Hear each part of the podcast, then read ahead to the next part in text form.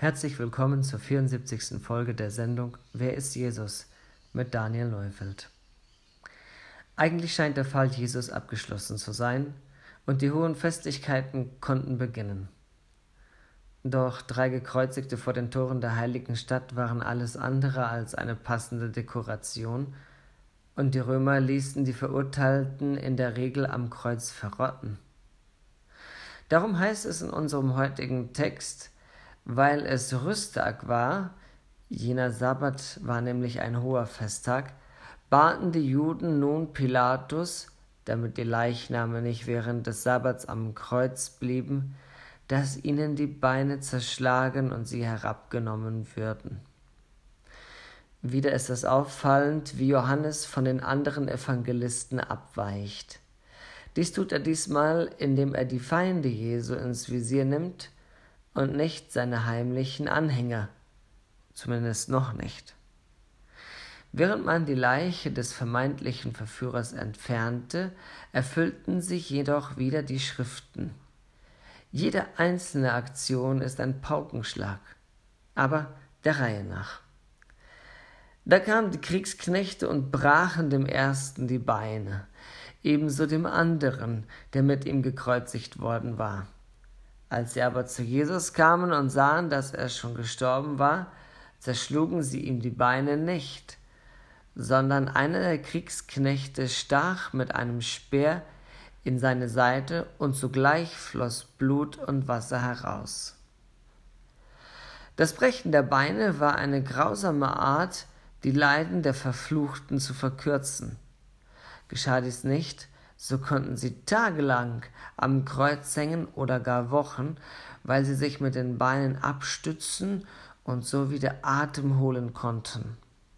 Als die Henker den toten Körper Jesu sahen, verzichteten sie auf diese Aktion, da sie überflüssig war. Um jedoch ganz sicher zu gehen, dass er tot und nicht bewusstlos war, griffen sie zur sichersten Methode, dem Stich mit der Lanze in die Seite. Da der Blutkreislauf zum Erliegen gekommen war, konnte sich Blut und Wasser voneinander trennen und floss auch so ab. Zuerst Wasser und danach das dicke Blut. Das ist ein Wink an alle, die einen Scheintod Jesu für wahrscheinlich halten und deshalb nicht an eine wirkliche Auferstehung glauben. Johannes ist dabei gewesen und bei dem, was er uns berichtet, sehr sicher, schreibt er doch selbst an die Christen, und der das gesehen hat, der hat es bezeugt, und sein Zeugnis ist wahr, und er weiß, dass er die Wahrheit sagt, damit ihr glaubt. Wer also diesem Bericht nicht glauben möchte, dass Jesus mausetot gewesen ist, das ist schließlich die Voraussetzung für eine wirkliche Auferstehung, kann den Rest des Evangeliums auch getrost fallen lassen. Paulus sagt in seiner berühmten Abhandlung über das Thema der Auferstehung folgendes. Wenn aber Christus verkündigt wird, dass er aus den Toten auferstanden ist, wieso sagen dann etliche unter euch, es gebe keine Auferstehung der Toten? Wenn es wirklich keine Auferstehung der Toten gibt, so ist auch Christus nicht auferstanden. Wenn aber Christus nicht auferstanden ist, so ist unsere Verkündigung vergeblich und vergeblich auch euer Glaube. Wir werden aber auch als falsche Zeugen Gottes erfunden, weil wir von Gott bezeugen, dass er Christus auferweckt hat, während er ihn doch nicht auferweckt hat, wenn wirklich Tote nicht auferweckt werden. Denn wenn Tote nicht auferweckt werden, so ist auch Christus nicht auferweckt worden. Ist aber Christus nicht auferweckt worden, so ist euer Glaube nichtig. So seid ihr noch in euren Sünden, dann sind auch die in Christus Entschlafenen verloren.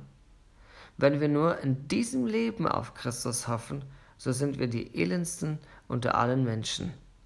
1. Korinther Kapitel 15, die Verse 12 bis 19. Zu diesen elendsten Menschen gehören die meisten Theologen und Pastoren der heutigen Zeit. Jesus war tot. Und wer das nicht glaubt, glaubt damit auch nicht daran, dass er auferstanden ist. Doch Johannes richtet auch eine Botschaft an die Juden, dem Volk Gottes. Denn dies ist geschehen, damit die Schrift erfüllt würde. Kein Knochen soll ihm zerbrochen werden. Dazu zitiere ich die Anordnung Gottes bezüglich des Passalammes, die er dem Volk durch Mose mitteilen ließ. In einem Haus soll man es essen. Ihr sollt von dem Fleisch nichts vor das Haus hinaustragen, und kein Knochen soll ihm zerbrochen werden. 2. Mose Kapitel 12, Vers 46. Tausende Lämmer sind anlässlich des Passafestes geschlachtet, gebraten und verzehrt worden, während man peinlich darauf achtete, dass kein einziger Knochen gebrochen wurde. Jesus, den Johannes der Täufer als das Lamm Gottes, das die Sünden der Welt trägt, auswies, wurde kein einziger Bruch zugefügt. Und das, obwohl er die römische Geißel und die schlimmste Hinrichtungsart der Menschheitsgeschichte erlitten hatte. Das ist bemerkenswert. David schrieb prophetisch, er, also Gott, bewahrt ihm alle seine Gebeine, dass nicht eines von ihnen zerbrochen wird. Psalm 34, Vers 21. Doch nicht nur das, sondern eine andere Schriftstelle müsste den Juden zu denken gegeben haben. Und wiederum sagte eine andere Schrift, sie werden den ansehen, welchen sie durchstochen haben. Johannes bezog sich hier auf ein Wort aus dem Propheten Sacharia, der 450 Jahre vor Christus gelebt hatte. Aber über das Haus David und über die Einwohner von Jerusalem will ich den Geist der Gnade und des Gebetes ausgießen. Und sie werden auf mich sehen, den sie durchstochen haben. Ja, sie werden um ihn klagen, wie man klagt um den Eingeborenen, und sie werden bitterlich über ihn Leid tragen, wie man bitterlich Leid trägt über den Erstgeborenen. Sacharja Kapitel 12, Vers 10. Im 13. Kapitel, Vers 6 heißt es, und er wird zu ihm sagen, was sind das für Wunden in deinen Händen? Und er wird antworten, die hat man mir geschlagen im Haus meiner Lieben. Ich kriege richtig Gänsehaut, wenn ich das lese. Diese Worte wurden ein halbes Jahrtausend vor der Kreuzigung ausgesprochen. Außerdem gilt zu bedenken, es kommt ja noch der Tag, an dem die Juden ihre Tat vom Herzen bereuen werden und an dem sie auf den sehen werden, den sie durchbohrt haben. Dies ist noch nicht geschehen. Jesus von Nazareth ist bis heute ein Stein des Anstoßes. Hier wurde Jesus die Wunde hinzugefügt, an die sich die Juden erinnern werden und die ihnen klar machen wird, dass sie den Tod Jesu veranlasst haben.